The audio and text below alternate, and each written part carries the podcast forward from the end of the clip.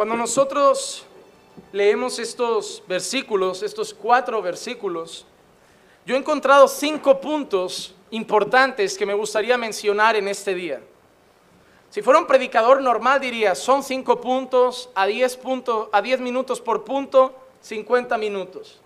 Pero no soy normal, así que no voy a dar garantías. Son cinco puntos. Cinco cosas indispensables en este pasaje que yo creo que debo resaltar a la iglesia y que no debemos olvidar. Vamos a hablar de estas cinco cosas de una manera puntual, concisa y clara.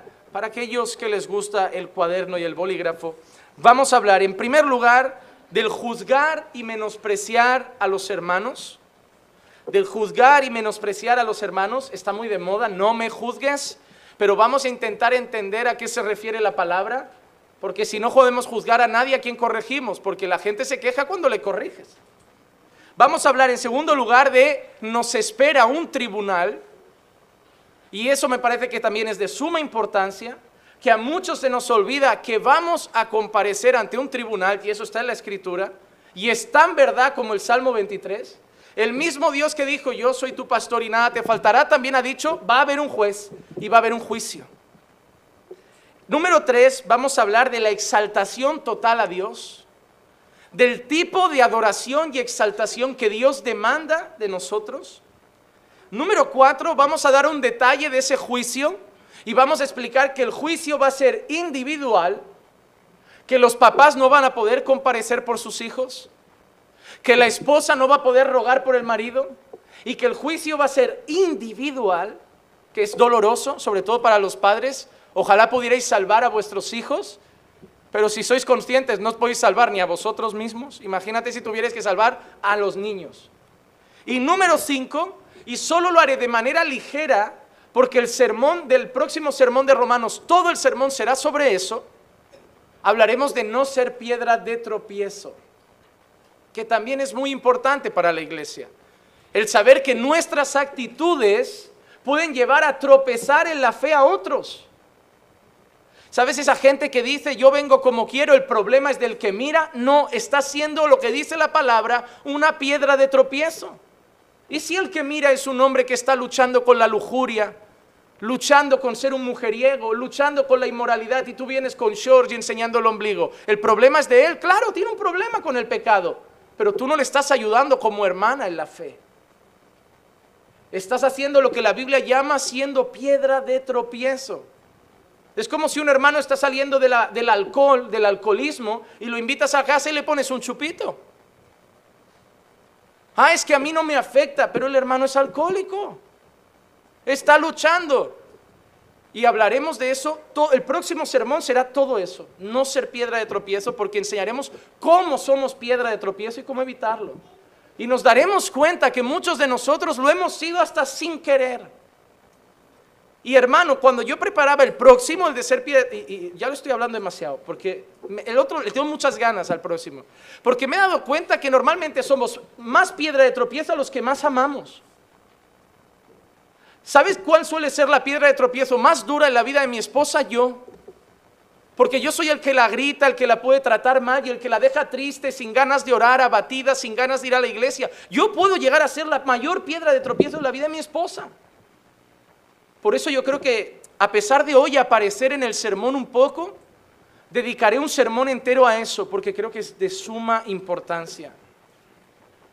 Porque hermanos, debemos cuidarnos nosotros, pero si somos hijos de Dios, debemos cuidar a los demás. Debemos hacer la vida de los demás más fácil. Debemos hacer que la gente se pueda acercar a Dios con más facilidad y no que nosotros le hagamos el camino a Dios más complicado. Así que vamos a ver esos cinco puntos versículo a versículo como hacemos siempre, porque en esta iglesia no nos gusta improvisar, no nos gusta ver visiones, en esta iglesia nos gusta explicar la palabra y luego que Dios sobre a través de ella. Así que vamos a tomar versículo a versículo y vamos a explicar esos puntos que yo veo que aparecen en esos versículos. La primera parte del versículo 10 es la que me hace pensar en el primer punto que, he mencionado. la primera parte del versículo 10, Pablo dice, pero tú ¿Por qué juzgas a tu hermano? Pablo está hablando a la iglesia y le está mirando a un grupo y le está diciendo, vosotros, ¿por qué juzgáis a vuestros hermanos? Y luego gira la cara y mira a otro grupo y dice, ¿y vosotros? ¿Por qué menospreciáis a vuestros hermanos? Usa dos palabras distintas, juzgar y menospreciar. Si nosotros no leemos el capítulo entero, no entenderemos esa pregunta de Pablo, pero a Pablo había hablado de algo así. Cuando Pablo empieza a decir que aceptemos a los débiles en la fe, Pablo nos dice que no juzguemos sus opiniones y a los débiles en la fe, que son los que se abstenían de todo y ven que otros son más libres, les dice que no los menosprecien ni los juzguen tampoco. Entonces tiene mucho que ver con lo que Pablo ha dicho. Porque había un grupo que se abstenía de todo, se creía súper espiritual, súper profundo espiritualmente y miraba a los otros diciendo, pobres libertinos. Y Pablo dice, no podéis mirar a la gente de esa manera porque también son hijos de Dios. Y esos que eran más libres, que habían entendido el Evangelio más profundamente, porque no son libertinos en sentido de que estaban pecando, sino que habían entendido, entendido porque Pablo habla de alimentos, de que todo, lo podían comer. Y había un grupo que todavía se abstenía de ciertos alimentos. Y esa gente que ya lo comía todo, miraba a ese grupo y decía, pobres débiles, que no han entendido nada. Y Pablo empieza a mirar a la iglesia y decir, ni vosotros ni vosotros os tenéis que juzgar, ni os tenéis que menospreciar.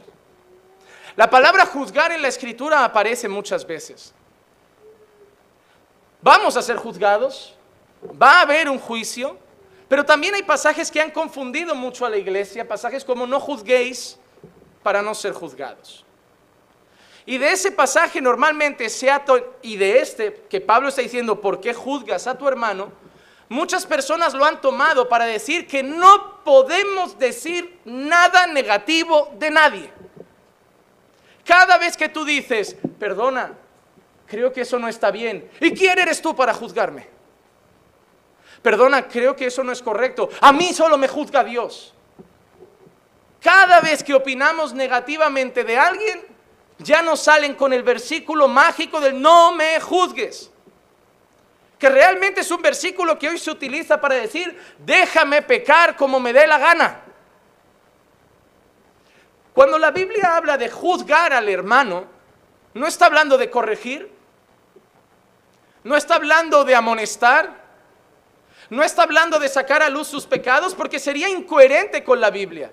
Porque si no podemos sacar a luz sus errores, ¿por qué luego dice, si ves que tu hermano peca, ve y corrígelo? Si no te hace caso, encima ves con otros.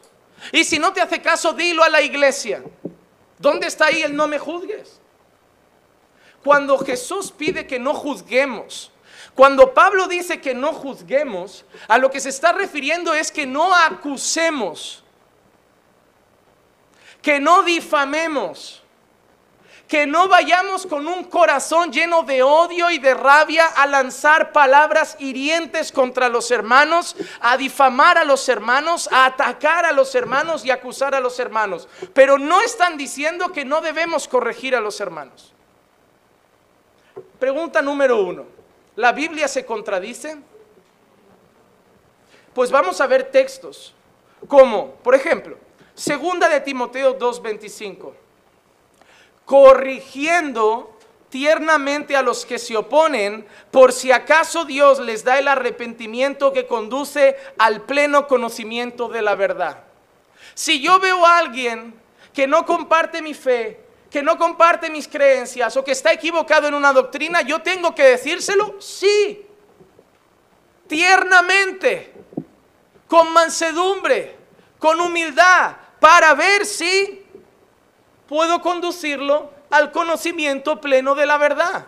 Pero hoy dices a alguien, mira, esa enseñanza es falsa, mira, eso que hacen es antibíblico, no lo juzgues, no lo entiendes, tú no lo has vivido, tú no lo has sentido. Aquí es todo por experiencia, aquí todo es por experiencia. No sé si vamos a tener que repartir en la puerta, yo qué sé, hermano. Voy a, voy a hacer que caigan polvos pica pica. Voy a poner ortigas en el suelo para que la gente le pique. Lo sientes, hermano, lo sientes. Hermano, la fe no se vive por lo que sientes. El problema del ser humano hoy es que solo quiere mantener relaciones vivas mientras siente cosas. Por eso dejo a mi esposa, porque ya no siento mariposas. Por eso dejo a mi marido, porque ya no siento lo que sentía. Y por eso dejo esta iglesia, porque ya no siento lo que sentía. Y por eso dejo los caminos de Dios, porque ya no siento a Dios presente. Como tú te fíes de tus sentimientos, no vas a ser estable en nada en tu vida. Vas a ser el típico que va de un lado a otro diciendo, ahora siento esto, ahora siento aquello. No te fíes de tus sentimientos, te van a engañar, te van a traicionar, te van a jugar malas pasadas y en la vida hay momentos malos y tristes que no sentimos nada. El día que muera mi madre, dudo que en medio del funeral esté sintiendo el gozo del Señor. Pero no significa que el Señor no esté conmigo. Porque aunque yo no lo sienta en ese momento, yo voy a tener la convicción de que Dios está ahí apoyándome. La fe son convicciones, no son emociones.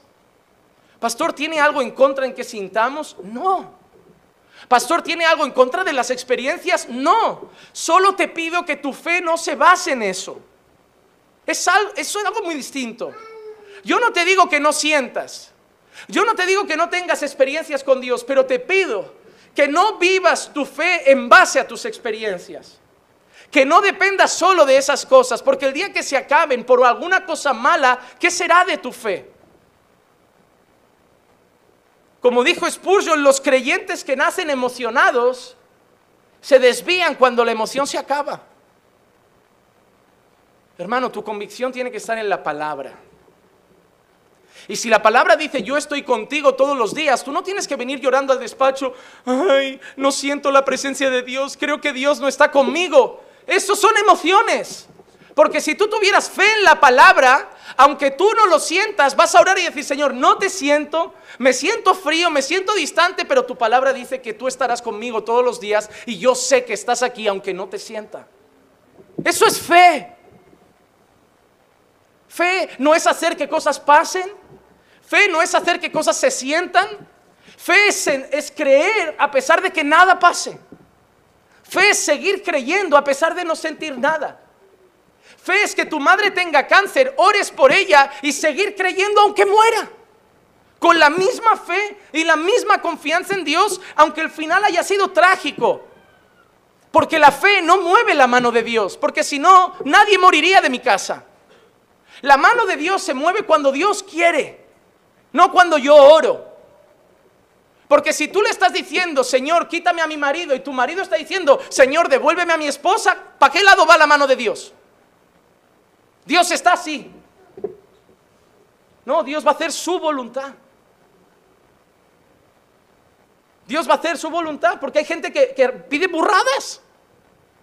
Señor, acaba con mis enemigos. ¿Tú has visto algunos salmos? Pon a mis enemigos por estrado a mis pies. Si Dios hiciera todas esas cosas con nosotros, ¿cuánta gente estaría muerta? Habríamos exterminado medio planeta con nuestras oraciones. Nosotros somos como aquellos discípulos que un día llegaron a Jesús y dijeron, Señor, ¿quieres que oremos y que caiga fuego y se consuman? Y Jesús los mira como diciendo, vaya tropa me estoy montando para cambiar el mundo. Menuda tropa, hermano. Yo creo que Jesús pensaba, todavía no me puedo ir, yo no puedo dejar a esta gente sola que empieza aquí a, a pedir exterminio.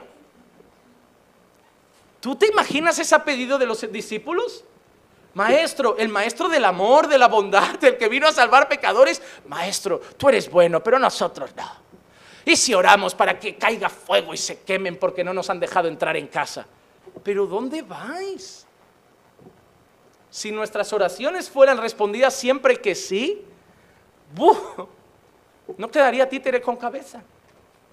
Pero gracias a Dios que oramos con fe y el Señor responde conforme a su voluntad. Porque es su voluntad la que es buena, agradable y perfecta y no la nuestra. Tú a veces le estás pidiendo a Dios que te dé ese trabajo, que has hecho la entrevista y luego no te lo dan. Señor, no he pedido con fe, sí, hijo, pero yo sé que no te va a ir bien que te vas a desviar, que vas a acabar estando en malas compañías. No quiero ese trabajo para ti. Pide lo que quieras. A veces Dios, yo estoy convencido que nos ve como esos niños pequeños en el supermercado. Mamá, quiero un helado, quiero un helado, quiero un helado. Y mamá sabe que va a comer en media hora y no le puede dar un helado. Pues yo creo que cuando oramos a veces somos así. Señor, dame, dame. Y Dios pensando, no, hijo, no estás preparado. No estás preparado.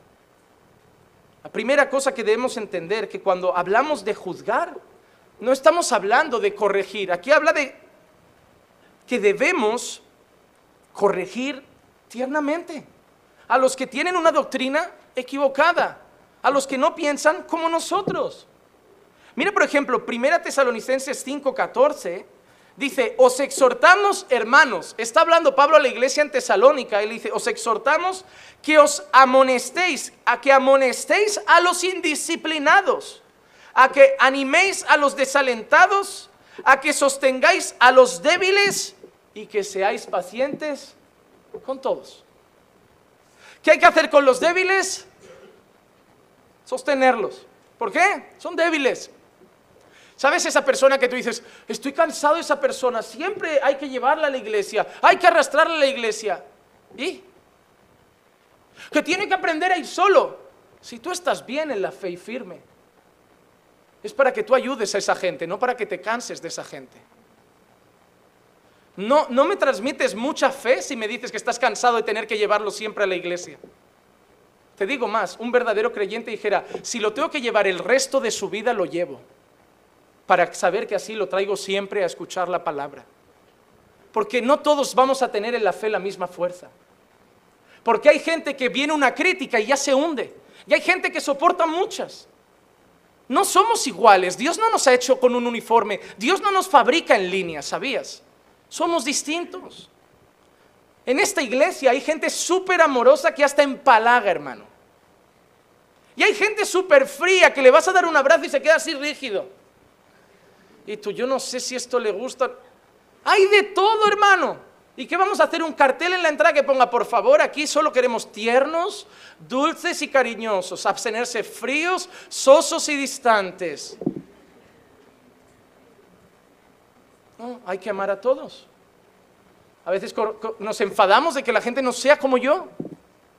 Y te digo, yo he aprendido con los años Gloria a Dios por los que no son como yo, porque me hacen más bien que los que son como yo.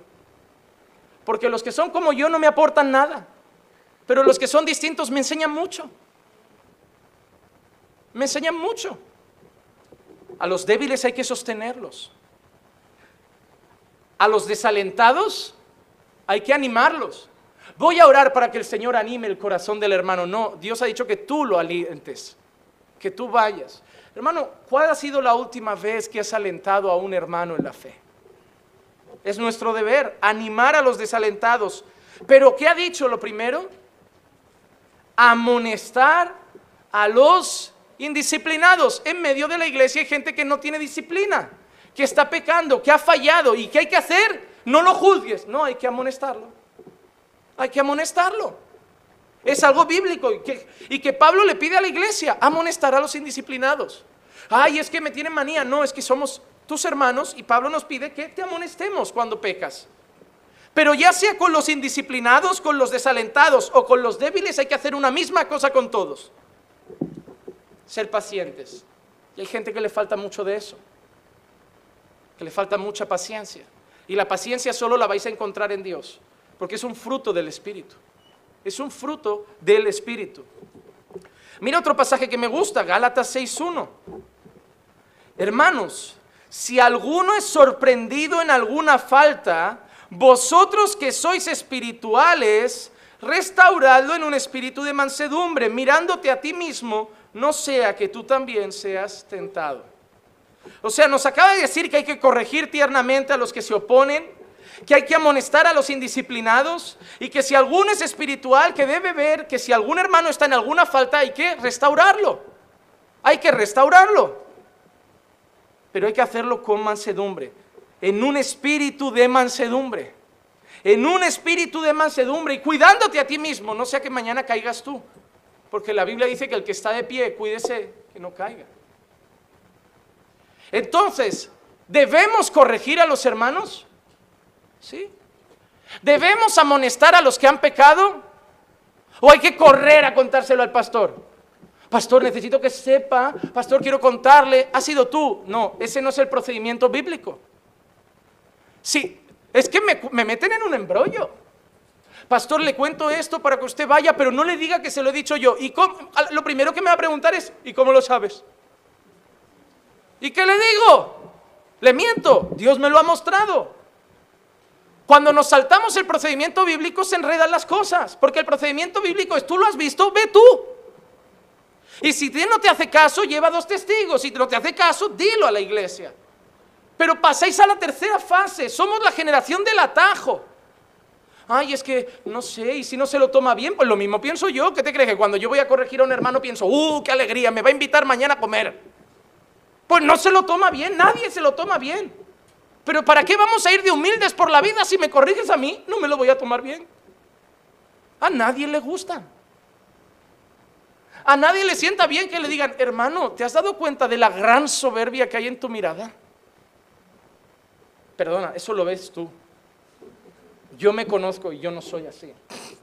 No, hermano, a nadie le gusta. ¿Eres muy inmaduro? No, yo sé que no. No, eh, no le gusta a nadie, pero es nuestro deber. Y ya luego que Dios sobre y le convenza de si es verdad o no.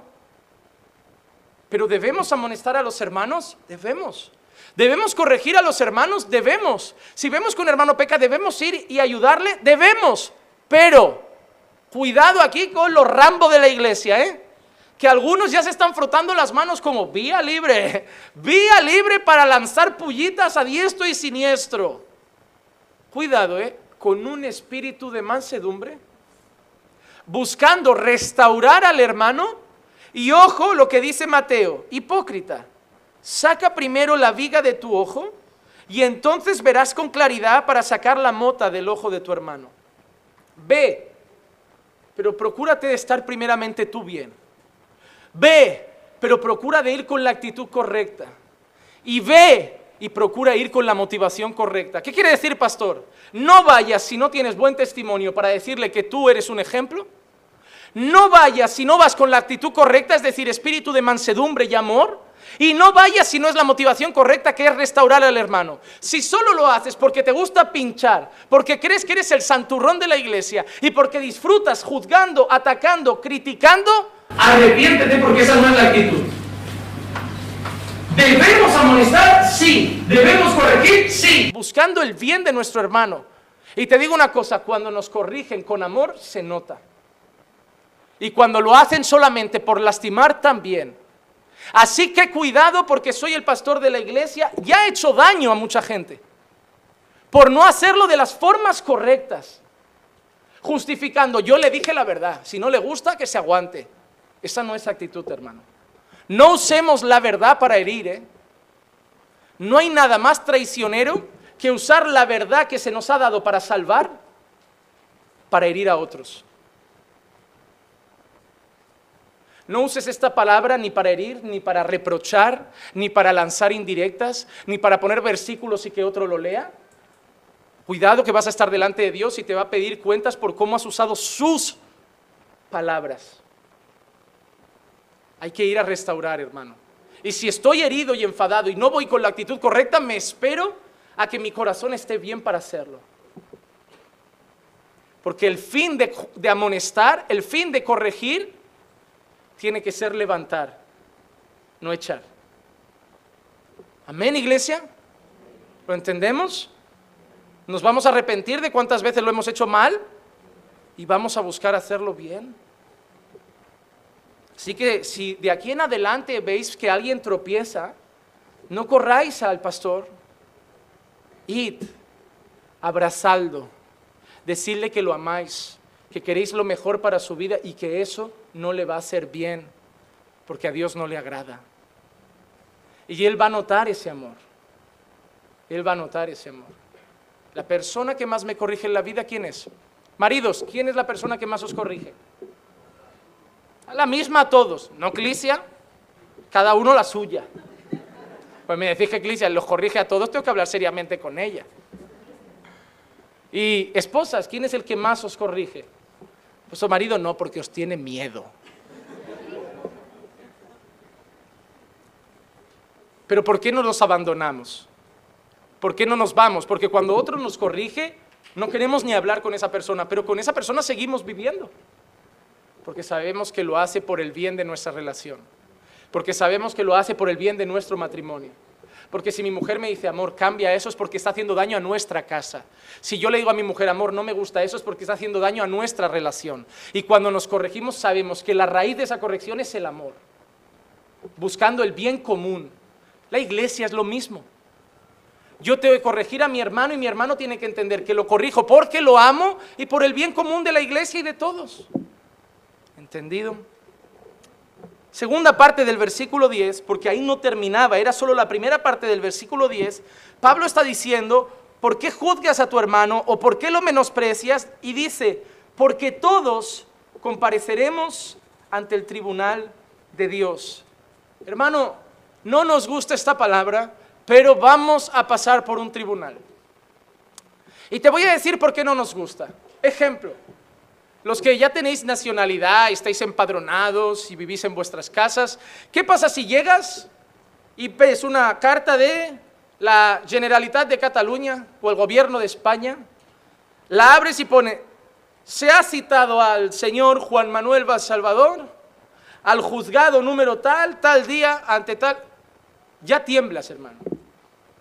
Tú ves juzgado, comparecer, tribunal, juez número tal, hora tal, día tal, y tú ya estás diciendo, cariño, ¿conoces a alguien que haga pasaportes? Noruegos, eh, suecos, tenemos que salir del país, pero ¿qué ha pasado? No lo sé, pero me ha... Tranquilo.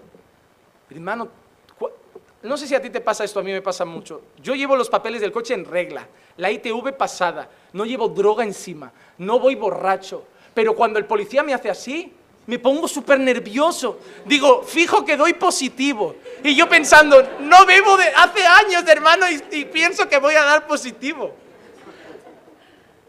Ella se ríe porque a veces están haciendo así con lo de tira y yo me paro, como me pongo tan nervioso, que ella me dice, ¿qué te está diciendo? Un día se enfadó uno, que te largues. Y yo, no, me, pongo nervioso. Y digo, ¿por qué? Porque yo noto que alguien me, me voy a someter a una autoridad y tiemblo. Si a mí me llega una carta de, juzgado, de, ir a un juzgado, yo aunque tenga la conciencia tranquila, tiemblo. Digo, ya está, voy a ir preso. No sé, igual han grabado un vídeo que dije homosexualidad en público y ahora me meten en chirona. No sé qué me va a pasar. Hermano, pero te digo una cosa, ni la Guardia Civil, ni los Mossos de Escuadra, ni el juez de paz de Barcelona nos tendría que dar tanto temor como aquel juicio. Y eso es lo que me preocupa, que tememos las autoridades de esta tierra. ¿Qué nos pueden hacer? ¿Una multa? Pero no tememos la autoridad celestial. La gente piensa en ese juicio como quien pensara en cualquier cosa. Y hermano, hay dos personas.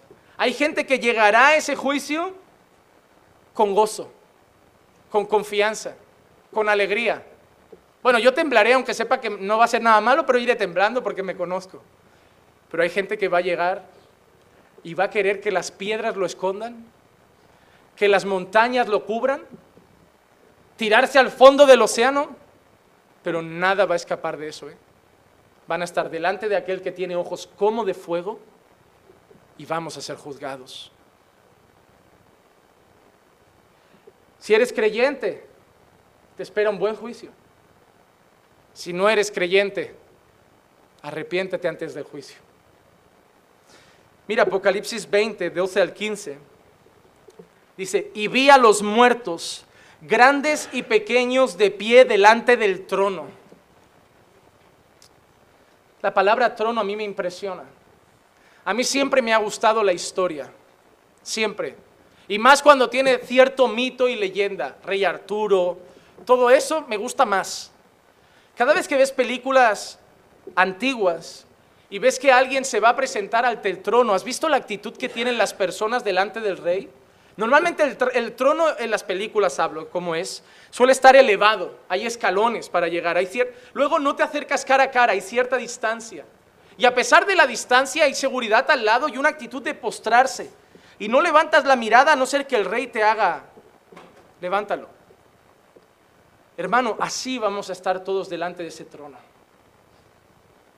Y te digo que ningún trono de esta tierra va a ser tan temeroso, ningún trono de esta tierra va, a ser tan puro, tan brillante, tan iluminado, tan impresionante para nuestra perspectiva humana como el trono de Dios. Si hay algo que a mí como pastor y predicador me, me cuesta es pensar en ese día. he estudiado y reconozco mucho sobre Apocalipsis, las últimas cosas. Tengo mucha curiosidad sobre esos temas y los estudio. Y tanto que estoy preparando un estudio para traer a la iglesia. Pero hay muchos misterios que no me... ¿Qué pensaré? ¿Qué se me pasará por la cabeza? ¿Cómo estará mi corazón? Hay cosas que no veo en la Biblia y que me pregunto, ¿cómo será mi actitud delante del trono? ¿Temblaré? ¿Me pondré nervioso? ¿Lloraré? ¿Cantaré? ¿Sonreiré? ¿Tendré miedo? ¿No te preguntas eso? Porque lo que sí que describe la Biblia es el trono. Y hermano, cuando yo veo la descripción del trono, a mí me da temor. A mí me da temor. Porque ese hombre, el juez no va a estar con sotana negra, peluca y un mazo. Hermano, yo tengo temor cuando veo ese trono. Dice, estarán de pie delante del trono. Y los libros fueron abiertos. Y otro libro fue abierto, que es el libro de la vida. Y los muertos fueron juzgados por lo que estaba escrito en los libros según sus obras. Y el mar entregó a los muertos que estaban en él, y la muerte y el Hades entregaron a los muertos que estaban en ellos, y fueron juzgados cada uno según sus obras. Y la muerte y el Hades fueron arrojados al lago de fuego. Esta es la muerte segunda, el lago de fuego.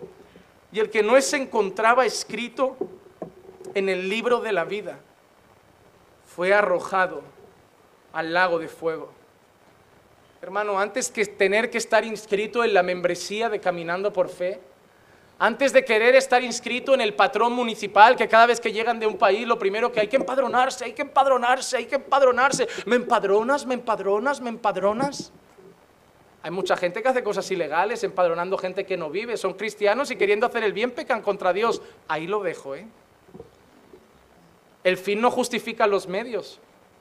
A mí hay gente que me viene y me dice, pastor, alguien que me empadrone. Y digo, yo no voy a hacer que nadie peque. Si no vives en su casa, no te puedo empadronar.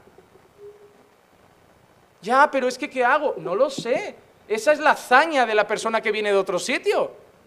Pero no quieras que todos pequen contigo, ya vas a tener que hacer muchas cosas ilegales para estar aquí. Hermano, cuidado, que cuando le pides a un hermano que te empadrone, lo pones contra la pared y muchas veces es ser piedra de tropiezo, porque el hermano por no ofenderte y no lastimarte dice, vale, y peca contra Dios porque estás mintiendo. A mí hay gente que me ha tachado de ser mal pastor solamente porque me niego a ayudar cuando la ayuda implica una ilegalidad. Y yo eso no lo entiendo. Deberían estar orgullosos de que un pastor no quiera cometer ninguna ilegalidad. Y te acusan porque falta amor. ¿Amor? Amor a Dios sobre todas las cosas. Y obedeced a Dios antes que a los hombres. Y espero que lo entiendan, ¿eh? porque si no entienden eso y, y creen que ese pecado ya está justificado, hay el que mata por vengar a una hija, el que otro que atropella. Todo, aquí es que todo el mundo va a justificar su pecado. Pero delante de Dios no habrá justificación que valga. Hermano, Dios no te va a preguntar por qué has pecado, Dios te va a preguntar en qué has pecado. En ningún momento Dios te va a preguntar por qué lo hiciste. No lo va a hacer. Apocalipsis 13:8 dice, y le adorarán todos los que moran en la tierra, cuyos nombres no han sido escritos desde la fundación del mundo en el libro de la vida del Cordero que fue inmolado. Habrá un juicio. Habrá un juicio. Y solo hay dos, hay dos destinos, hermano. Uno bueno, lleno de premios y galardones, porque Dios va a galardonear, a galardonar, no sé cómo es la palabra, pero va a premiar a su pueblo Dios va a premiar a sus hijos. Y es algo que con algunos pastores difiero y me arriesgo a decirlo y espero que ninguno se ofenda, pero yo creo que los galardones son distintos, que la salvación es para todos, pero los galardones son distintos. ¿Por qué? Y yo aplicaría pasajes, pasajes específicos como, ¿quién va a ser el mayor? Hay una jerarquía. Si hay un mayor es que habrán menores. Y, Jesús no podía haber dicho, ninguno será mayor, todos serán iguales. Podía haber dicho eso, ¿sí o no? Pero no fue su respuesta. Dijo, el que quiera ser el mayor, sea el más siervo de todos. Ahora yo te hago una pregunta. Sí, la salvación es para el que toda la vida se sentó y congregó y nada más, como para el misionero que está en la India abriendo eh, iglesias en aldeas y arriesgando su vida. Pero cuando estén delante de Dios, ¿tú crees que aquel que solo se sentó y congregó va a tener la misma palabra que aquel que ha estado dando su vida en la India, escondiéndose, arriesgándose a morir, porque la palabra llega a esos rincones y que se despojó de todo lo material por causa del Evangelio? Claro que no. Claro que no. Yo creo que Dios va a dar galardones conforme a nuestro servicio en esa tierra. Porque no creo ni que sería justo si no fuera así. Es una opinión personal y espero que suene lógica. Porque Pablo también dice a los Corintios en 2 de Corintios 5:10, porque todos nosotros, y está hablando la iglesia ahora, todos nosotros debemos comparecer ante el tribunal de Cristo para que cada uno sea recompensado por sus hechos estando en el cuerpo, de acuerdo con lo que hizo, sea bueno o sea malo. Entonces, la segunda cosa que vemos en este versículo 10 y de suma importancia es que va a haber un juicio. Vamos a pasar ante un tribunal, hermano. Yo quiero que tú, por un instante en tu corazón, pienses en tu juicio. Hermano, si tú fueras a la presencia de Dios hoy, porque déjame decirte, puede pasar.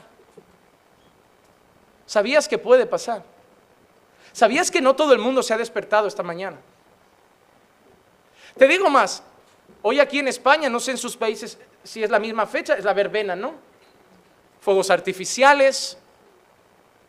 Estas son las fechas típicas en que ambulancias a las partir de las 11, 12 de la noche, ambulancias suenan más. Como digo yo, verbena de San Juan, noche de fin de año, el fondo musical a partir de las 12 de la noche son las ambulancias. Por eso mi madre no me dejaba salir y ahora le agradezco por no haberme dejado. Porque mi madre me decía, estos días no, Juanma. Estos días no temo de lo que tú hagas, temo de lo que pueda pasar fuera. No. Y no me dejaba ni aun cuando estaba en el mundo, hermano. Y realmente daban las 12 y empezabas a escuchar sirenas, bomberos, policía. Así es el mundo. El mundo sale cada noche disfrutando, sin olvidar, sin pensar que puede ser su última noche. Y lo más triste es que pasan de esa ambulancia donde se les para el corazón a un tribunal, donde no están inscritos en el libro de la vida, que es mucho más importante que un padrón. Porque hermano, déjame decirte una cosa, si a ti aquí te coge la policía sin papeles, te devuelve a casa. Pero cuando esa persona llegue allí y no tenga el nombre inscrito en el libro de la vida, no vuelve a casa. Se va al lago de fuego. Hermano, ¿cómo sería tu juicio hoy? Vale, soy creyente, perfecto, eres salvo. ¿Qué palabras tendría Dios para decirte? ¿Qué has hecho por el Señor? ¿Qué le has dado a su pueblo? Porque servir al Señor no es aislarte de su pueblo y hacer tu propia obra. Servir al Señor es servir a su iglesia. Que es el mayor error que muchos no entienden. Aquí hay gente que dice, yo no sirvo a los hombres, yo sirvo a Dios. Quien sirve a Dios sirve a los hombres. Porque lo que le haces a su pueblo se lo haces a Él. Porque si no, yo no estoy sirviendo a Dios.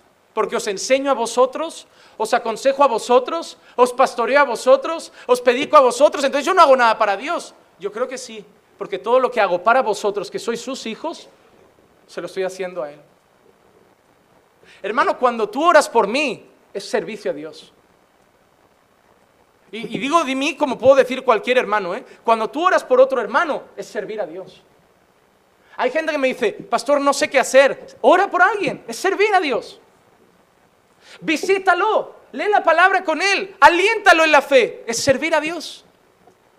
Ve al hospital porque está enfermo, abrázalo y haz una oración, es servir a Dios. Dejad de pensar que servir a Dios es todo lo que hacéis hoy aquí dentro. Aquí hay un par de porteros, alguien que apaga y enciende luces, gente que abre un culto, pero no hay sitio para todos. ¿Qué vais a hacer? Hay mil cosas para hacer. Pero yo creo que no solo a su iglesia, sino a los de fuera. Que si tú sales a alguien que está necesitado, cuando le entregas un pedazo de pan y le das una palabra, es servir a Dios. Que yo creo que todo lo que le hacemos a sus pequeños se lo hacemos a Él. Ahora te hablo como creyente, sí eres salvo, no tienes que tener temor, tu nombre está escrito en el libro de la vida, pero ¿qué recompensas habrán para ti? ¿Qué has hecho por Dios? No es que no me dan ningún cargo, te repito, ¿qué has hecho por Dios? No necesitamos cargos para servir a Dios. Apóstoles subieron toda la vida doce y la iglesia no paró de servir al Señor. ¿Y qué vamos a hacer? Ya no hay apóstoles, ya no hay apóstoles. La iglesia no paró de servir.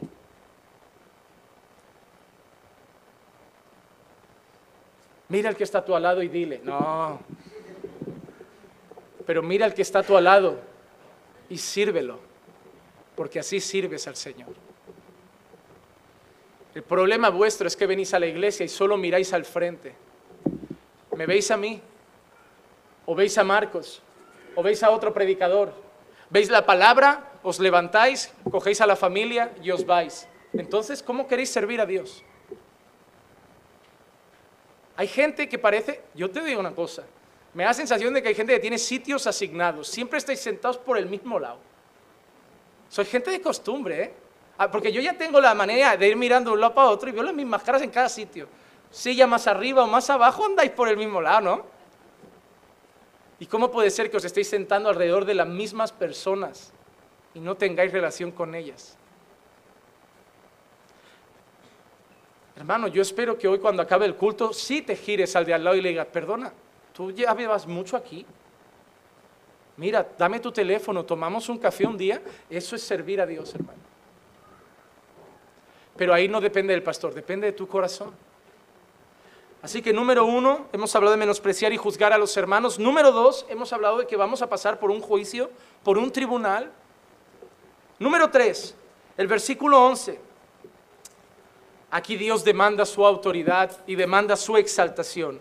Dice Pablo, porque escrito está, vivo yo, dice el Señor, que ante mí se doblará toda rodilla y toda lengua alabará a Dios. Ante mí se doblará toda rodilla y toda lengua alabará a Dios. ¿Quién dice eso? Dios. Pablo cita las palabras que probablemente más de un profeta las dice, pero por ejemplo Isaías 45, 22 y 23, volveos a mí, sed salvos todos los términos de la tierra, porque yo soy Dios y no hay otro. No hay otro. No hay tres dioses. No hay muchos dioses. Yo soy Dios y no hay otro. Por mí mismo he jurado. Ha salido de mi boca en justicia una palabra que no será revocada. ¿Y qué ha jurado Dios? ¿Qué ha dicho Dios? ¿Qué significa eso? ¿Que, no será revocada, que lo ha dicho y va a pasar. ¿Qué ha dicho Dios? Que ante mí toda rodilla se doblará y toda lengua jurará lealtad.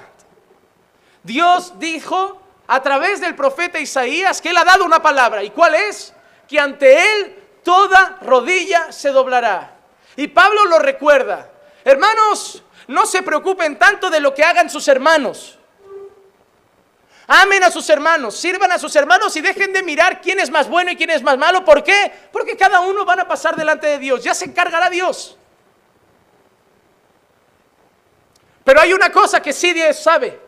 Que el hermano débil, el hermano fuerte, el impío, el ateo, el musulmán, el judío, el mormón, el testigo, el Hare Krishna, el indio, el que sea, todos se doblarán ante Dios. Todos. Hasta los que hoy dicen, no creo en Dios. Hermano, hasta un hombre que puede estar paralítico, tetrapléjico en una silla, odiando a Dios toda su vida, ese hombre se va a postrar ante Dios. Va a salir de la silla solo para arrodillarse delante del Señor.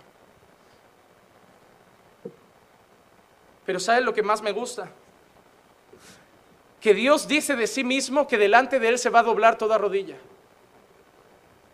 y que delante de él toda lengua le va a jurar lealtad. Eso lo ha dicho y quiero que quede claro porque este para mí es un boom para una iglesia cristiana. ¿Quién lo ha dicho? Dios. Y solo hay un Dios. Filipenses 2 del 9 al 11. Por lo cual Dios también lo exaltó hasta lo sumo y le confirió el nombre que es sobre todo nombre, para que al nombre de Jesús se doble toda rodilla de los que están en el cielo y en la tierra y debajo de la tierra, y toda lengua confiese que Jesucristo es el Señor para gloria de Dios Padre. Voy a atar cabos de una manera muy rápida, ¿ok? Y yo creo que lo han entendido desde el principio. Isaías, quien habla, Dios. Y dice, solo hay un Dios. Y delante de ese Dios se doblará toda rodilla y toda lengua le jurará lealtad. Pablo dice a los filipenses, Jesús Dios le ha concedido que delante de Jesús toda rodilla se doble y toda lengua confiese que Jesús es el Señor. Solo hay un Dios al que se doblará toda rodilla y toda lengua confesará que es el Señor. Y Pablo dice que ese Dios también es Jesús. Dios Padre y Dios Hijo son Dios. Y ahora no incorporamos al Espíritu. Pero la Biblia es clara.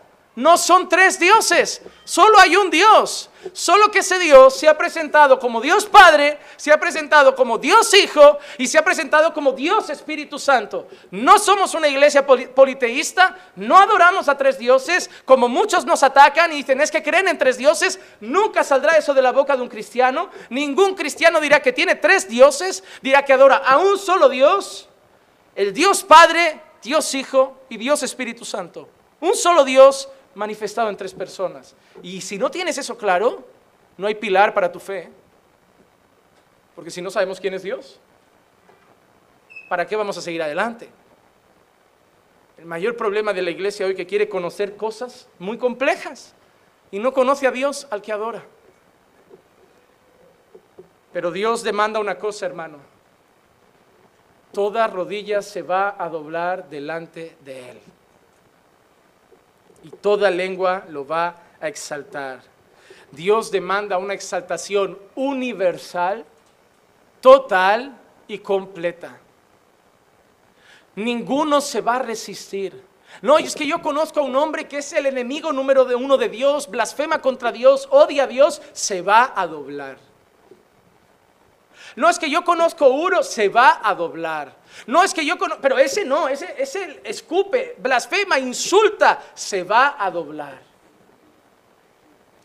Solo que habrán dos personas diferentes doblándose. Los que como nosotros se van a doblar con gusto, porque ya nos hemos doblado ante Él toda nuestra vida en esta tierra. Porque eso, hermano, me gusta orar de rodillas, me gusta alabar de rodillas, hasta a veces me gusta leer la palabra de rodillas, porque me gusta ir entrenando para que el día que mis rodillas ya se doblen. Para el día que llegue ese momento, yo ya llegue el primero a la fila y diga, mira, hasta callos hay que tener ya. Porque nosotros nos vamos a doblar con gusto. A nosotros no nos va a pesar. Nosotros no vamos a rechinar en nuestros dientes, no nos vamos a quejar, no lo vamos a hacer enfadados, no lo vamos a hacer con miedo, no lo vamos a hacer con temor, lo vamos a hacer con gozo, con deleite. Vamos a entregar todo a esos pies. Vamos a llorar, vamos a decir, nos hemos postrado sin verte y hoy nos postramos ante ti. Hemos cantado tantas cosas, Señor, hemos cantado ante el trono celestial, hemos cantado que estamos ante ti, pero hoy nuestros ojos te ven, te contemplan. ¿Has pensado ese día, hermano? Yo no sé tú, hermano, yo anhelo ese momento.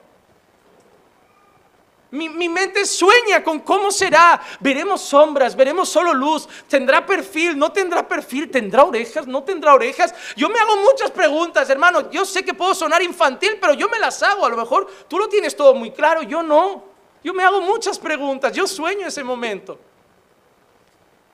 Pero sé algo, me va a asombrar. Sé que me va a asombrar. Porque me asombra ya en esta tierra con todo lo que hace me asombra ya en esta tierra llena de pecado, como va salvando pecadores, como rescata pecadores, como hace, hace milagros en corazones de muchas personas. Ya me asombra en esta tierra llena de pecado y gobernada por el enemigo. Imagínate allí donde no habrá más pecado, todo lo que vamos a ver. Cada vez que yo salgo a la calle, no sé si a vosotros os pasa, yo en verano lo paso mal, cómo van las jóvenes y los jovencitos vestidos, la prostitución de la adolescencia, drogas, alcohol, la violencia que hay. Hace poco en Brasil salió una noticia, un pastor lo han matado, resulta que lo han matado los hijos, porque parece que estaba engañando a su esposa, están pasando cosas así. Veo las prostituciones que hay en las iglesias, pastores que cada dos por tres salen pleitos de, mira, hace poco fue el de la luz del mundo también, detenido por no sé qué, un montón de cosas de abuso a menores, que si robo de dinero, estas macro iglesias, cuando salió el de reportaje de Univisión de los magnates de Dios, una vergüenza, porque nos meten a todos en el mismo saco, los presentan como pastor evangélico, hablan de Casluna y creen que todos somos Casluna. Mi madre trabajó un tiempo en el Cabravo de cajera y una vez diciendo a una mujer, ah, mi hijo es pastor, bueno, tu hijo vivirá bien, no te pases. ¿eh? Claro, ahora te tienen que defender hasta los ateos, hermano. Hasta los que no creen te tienen que defender delante de los otros porque es la visión que tienen de nosotros. Dices que eres pastor y ya te ven el símbolo del dólar en los ojos. Si supieran la verdad, ¿no? Qué triste que por el mal testimonio de muchos el camino de Dios es blasfemado. ¿Saben qué le pido a Dios? Que me mate antes de que hacer que mi testimonio lo avergüence. Que si yo voy a caer en descrédito, que si voy a caer en ser vergüenza para el Señor, que me mate o que me quite de sus caminos. Aunque sea que me desvíe si no me quiere matar, que haga lo que quiera, pero que no me deje estar avergonzándole. No me, no me perdonaría eso, hermano que mi vida diera vergüenza ante los ojos de Dios y sea motivo para que la gente se burle de Dios. Porque como yo digo, yo me asombro de su maravilla, yo me asombro de su amor, yo me asombro de su bondad y no merece eso. Si yo me quiero enguarrar y ensuciar, lo haré, pero no diré que soy cristiano, porque yo no quiero avergonzarlo a él. Es más, no es necesario. Si yo hago cosas del mundo, no tengo que decir que soy cristiano, el mundo no me las va a reprochar, son las cosas que el mundo hace. Pero si encima digo que soy creyente y hago eso, ahí sí que suena ilógico. Espero que tu corazón también quiera eso, no avergonzar nunca al Señor. Que tu casa lo honre. Que tu matrimonio lo honre. Y yo sé que no tenemos casas perfectas ni matrimonios perfectos, pero eso nos debe motivar a luchar para ser cada vez mejores, para honrarlo más.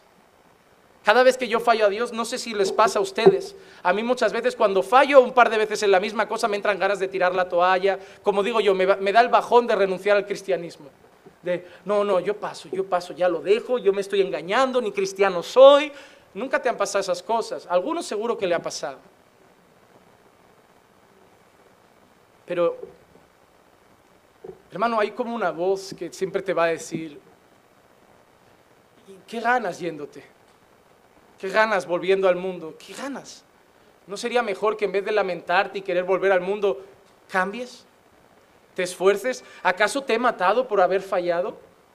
¿Acaso te he mandado un meteorito que te ha caído en la cabeza por haber pecado?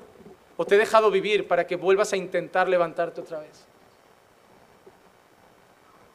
¿Sabes lo que más me asombra de Dios? Que yo, a pesar de ser creyente, sigo viendo motivos para matarme, para mandarme al infierno a pesar de ser creyente. Y Él me sigue perdonando. Por eso cuando cantábamos unido a Él no moriré, como alguien dijo, no es que yo me sostenga a Dios lo que me vaya, no es que yo me sostenga a Jesús lo que me va a llevar al cielo, es que Jesús no me suelta. Porque te digo una cosa, yo hay momentos que mis manos se vienen abajo, ya no me puedo agarrar pero siento que es Él el que me tiene agarrado. Oh, si no fuera por nuestro Señor, si no fuera por esa tierna mano que a pesar de nuestros errores nos ve como esa oveja desvalida que le dice a las 99, y tirando que a la pequeña la llevo yo. Ese versículo no me lo reprochéis a mí que no soy yo, es Cristo Jesús. Este pastor no deja a las 99. Fue muy gracioso, una vez a un amigo le dijeron, Tú no eres un buen pastor, tú no dejas a las 99 para ir a buscar a la que está herida. Porque si mi iglesia tiene 30, hasta que no tenga 100 no puedo vivir esa palabra. Cuando tú te encuentras con un listo, hermano, es buenísimo. Siempre saben defender, pero es que ese texto no es para mí. Ese texto es Jesús. El que por un momento su iglesia va avanzando y va al mundo para rescatar a otra oveja perdida es Él. No soy yo. Yo no te he traído a la iglesia. Él te fue a buscar. Tú no has encontrado a Jesús. Ah, el día que me encontré con Jesús, tú no te has encontrado con Él. Deja de engañarte, tú no te lo has encontrado. No ibas por la calle y Jesús estaba, y, ah, mira, ¿será Jesús? No, Él te fue a buscar, hermano. Y es mucho más hermoso. Porque si yo me encuentro a alguien, puedo pensar, ah, me he salvado de casualidad, me he salvado por suerte, pero cuando sé que Él salió a buscar a un ateo perdido en el mundo, lo cogió, lo sacudió, lo lavó con su sangre, le puso ropitas blancas y lo llevó a su redil y lo presentó y dijeron, uno más para la familia, otro que me va a cantar, otro que me va a adorar, otro que me va a exaltar. Cuando yo sé que Él salió a buscarme, hermano, eso me llena de gozo. Eso me llena de gozo. Número cuatro, ya estamos terminando. Romanos 14, 12, el versículo 12, Pablo dice, de modo que cada uno de nosotros dará a Dios cuenta de sí mismo. Hemos hablado de un tribunal, hemos hablado de un juicio, y no quiero alargarme mucho en esta parte final, pero Pablo es contundente con esa expresión, cada uno dará cuenta de sí mismo. ¿Por qué digo esto? Porque hay gente que cuando yo les estoy dando consejería, me dicen que son malos maridos porque sus mujeres son malas mujeres. Los hombres el viernes, ¿recuerdan lo que vimos en el vídeo? Que hay ese círculo vicioso de cuando ella se someta a mí, yo la amaré como Cristo amó a la iglesia. Y que al otro lado tenemos una mujer diciendo, cuando Él me ame como Cristo amó a la iglesia, yo me someteré a Él. Cuando yo pongo una frase en la página de Facebook de mujeres, puse una que estalló el cielo, hermano. Puse, hermanas, recuerden que son una carne con sus maridos y no con sus hijos. Ahí salió el espíritu feminista. Con, no, depende del marido. Porque si él no es, si primero la cabeza de Cristo no es él, él tampoco es mi cabeza. No, él es tu cabeza aunque sea ateo, ¿sabías? ¿Sabías eso? ¿Sabías que el marido es cabeza de la mujer aunque Cristo no sea la cabeza de ese marido? Porque Él es la autoridad aunque sea ateo. O una mujer que está casada con un inconverso puede hacer lo que le da la gana porque como no es converso, no rinde cuentas a Dios y ella no tiene que rendir cuentas a su marido. Eso no es así, ¿eh? Hermano, Pablo dice que rendiremos cuentas por nosotros mismos. Y quiero decirte dos cosas. Número uno, no se pasa en familia. Familia va Sousa a juicio y vamos nosotros ahí cogiditos de la mano. Eso no va a ir así, ¿eh? Así que hoy llega a casa, mira a tu hijo, hijo, ¿cómo va tu juicio? Porque no es nuestro juicio, es tu juicio. ¿Cómo va tu juicio? ¿Estás preparado para tu juicio? Y los que tenéis muchos hijos tenéis muchas preguntas que hacer. Y el tuyo, y el tuyo, y el tuyo, y el tuyo, y el tuyo, y el tuyo, y el mío, y el de papá, y de mi abuela, el de mi madre. Gracias a Dios que tengo dos perros y los perros no van a juicio. Número uno es individual, no se pasará en grupo. Y número dos, no podremos justificar de lo que los otros hicieron. ¿eh? Rendiremos cuentas por nosotros mismos. Dios no va a preguntar, oye, ¿y qué tipo de mujer fue Eclesia? Él me va a preguntar qué tipo de marido fui yo. Ya, pero es que a lo mejor era difícil, es que, bueno, no importa. ¿Crees que para Jesús fue fácil? ¿Crees que para Jesús obedecer con esos discípulos, con esa presión, con tanta tentación del diablo, con tanto ataque, crees que fue fácil? Pero Él lo hizo. Es la prueba de que aunque alrededor todo el mundo vaya en tu contra, tú puedes ser fiel a Dios. Solo que a veces ser fiel, si tienes al lado un buen marido, es fácil. Pero si tienes al lado un mal marido, supone lágrimas. Pero hay que seguir siendo fiel. ¿Se nos olvida que Jesús dijo que íbamos a sufrir por el Evangelio?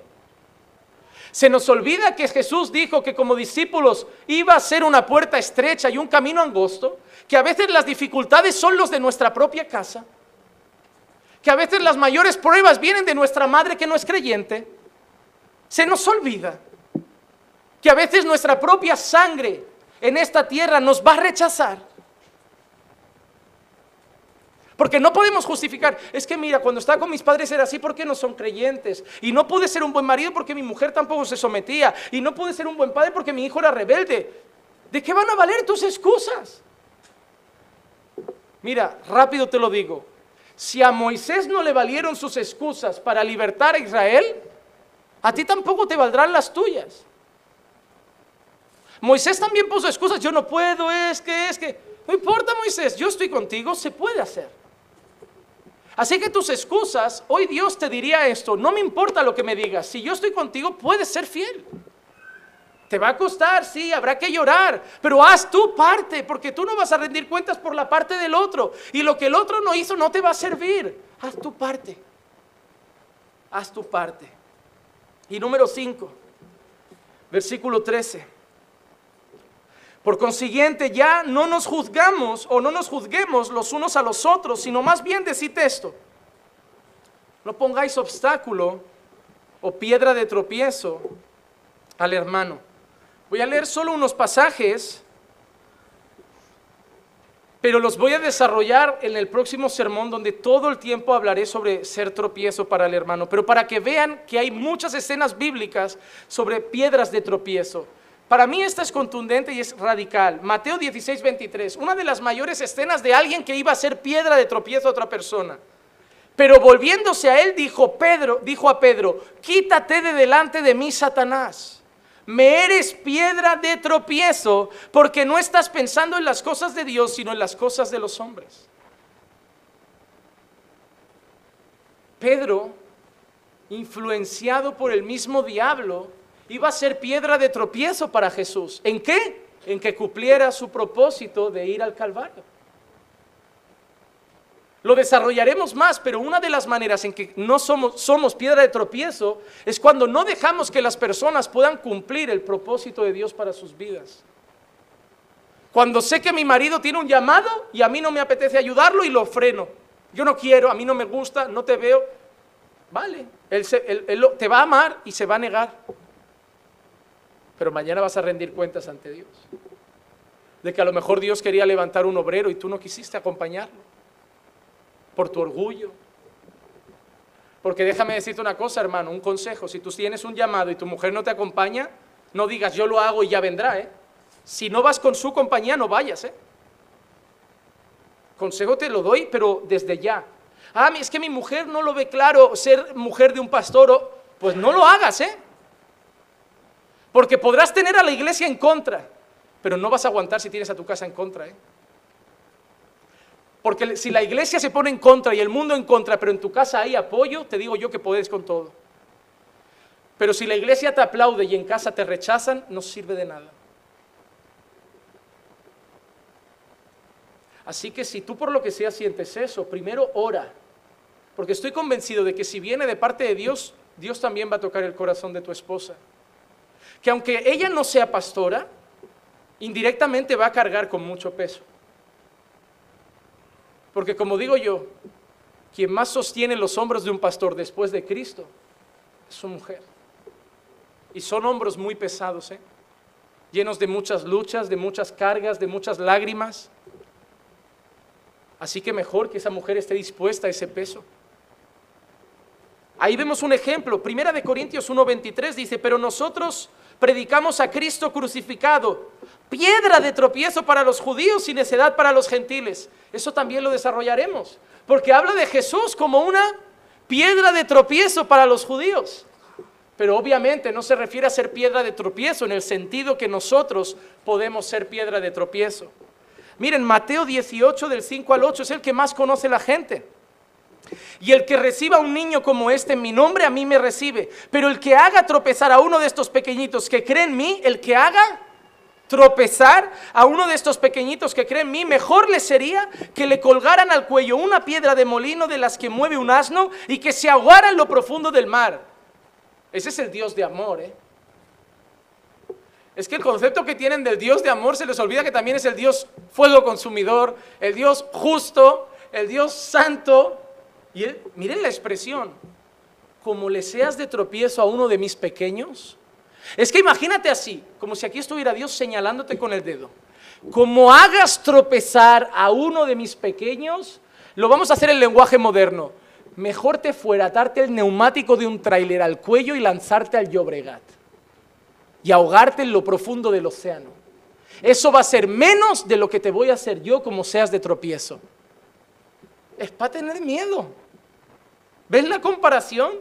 Si hay algo que de pequeño me ha dado miedo es morir ahogado. Yo siempre de pequeño, como todo niño tonto, pienso cómo me gustaría morir. Y todo el mundo sueña con no despertar un día y ya está. Porque claro, uno ve gente que se quema, gente que se ahoga. Yo a veces me falta el aire y digo, ¿cómo será ahogarse? Yo no podría imaginar esto, yo no puedo, yo no puedo. Por eso no voy al agua, yo no, me, yo no voy a la playa y digo, si me ahogo. Imagínate lo que es tragar agua y que te pones morado y que te empieza... Yo no quiero pensar eso. Y Dios dice que es mejor morir así que estar delante de Él si ha sido de tropiezo para otro. Está en la marinera, ¿eh? Yo te digo yo que el juicio no es ligero, ¿eh? Que para algunos es muy peligroso. Hay del mundo por sus piedras de tropiezo, porque es inevitable que vengan. Es inevitable que vengan piedras de tropiezo.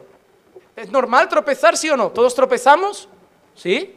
Pero hay de aquel hombre por quien viene el tropiezo. Es decir, tu hermano ya va a tropezar solito. Ya solo le va a costar estar firme. No seas tú motivo para que le sea más fácil todavía tropezar. Déjame decirte algo, tú ya tienes luchas con el pecado, yo las tengo. ¿Tú las tienes? ¿Tentaciones tienes? ¿Cosas que cambiar tienes? ¿Batallas personales tienes? Eso sin que nadie nos moleste. Solo yo y mi carne. Imagínate si ahora viene gente y encima me empieza a poner tropiezo. ¿Qué tipo de vida cristiana voy a vivir? Un suplicio. Por eso Dios dice, los tropiezos son normales, pero hay del hombre por el que viene el tropiezo. Si tu mano o tu pie te es ocasión de pecar, córtalo y échalo de ti. Te es mejor entrar en la vida manco cojo que teniendo dos manos y dos pies ser echado al fuego eterno. Mira lo que Pablo dice a los Corintios. Último versículo y os dejo ir en paz. Primera de Corintios 8, 9. Mas tened cuidado. Mira, aviso, cuidado. No sea que vuestra libertad Pablo sabe que la iglesia ahora es libre. ¿Ven lo que hablaba antes? Puedes comer esto, comer aquello. En vuestra libertad, de manera se convierte en piedra de tropiezo para el débil. Te lo explico rápido. Si tú sabes que tienes un hermano que no come cerdo porque cree que el cerdo sigue siendo impuro y lo invitas a comer a casa, ¿vas a hacer cerdo? Porque no debes hacer cerdo. Aunque tú creas que no tiene nada. Dice, ¿sabes qué, cariño? Ves haciendo la tapita de morros. En cuanto salga el hermano, me los como tranquilo viendo la tele. Yo no tengo problema con el cerdo. Si me invita a su casa, número uno, los morros, bien fritos, poquito de sal. Y yo no tengo problema. No me van a hacer tropezar. A ver si se van a guardar los morros si yo voy. Pero si yo sé que mi hermano tiene algo que le lleva a pecar porque todavía no ha entendido algunas cosas, yo me voy a abstener cuando estoy con él para que no lo pase mal. Así que hermanos, número uno, amonestar a la gente y corregir es lícito con un espíritu de mansedumbre, con amor y buscando restaurar, pero no acusar ni con un espíritu hiriente. Número dos, pasaremos por un tribunal si no estás escrito en el libro de la vida, directito al infierno, al lago de fuego. Y si estás inscrito en el libro de la vida, bueno, pero ¿qué estás haciendo por Dios?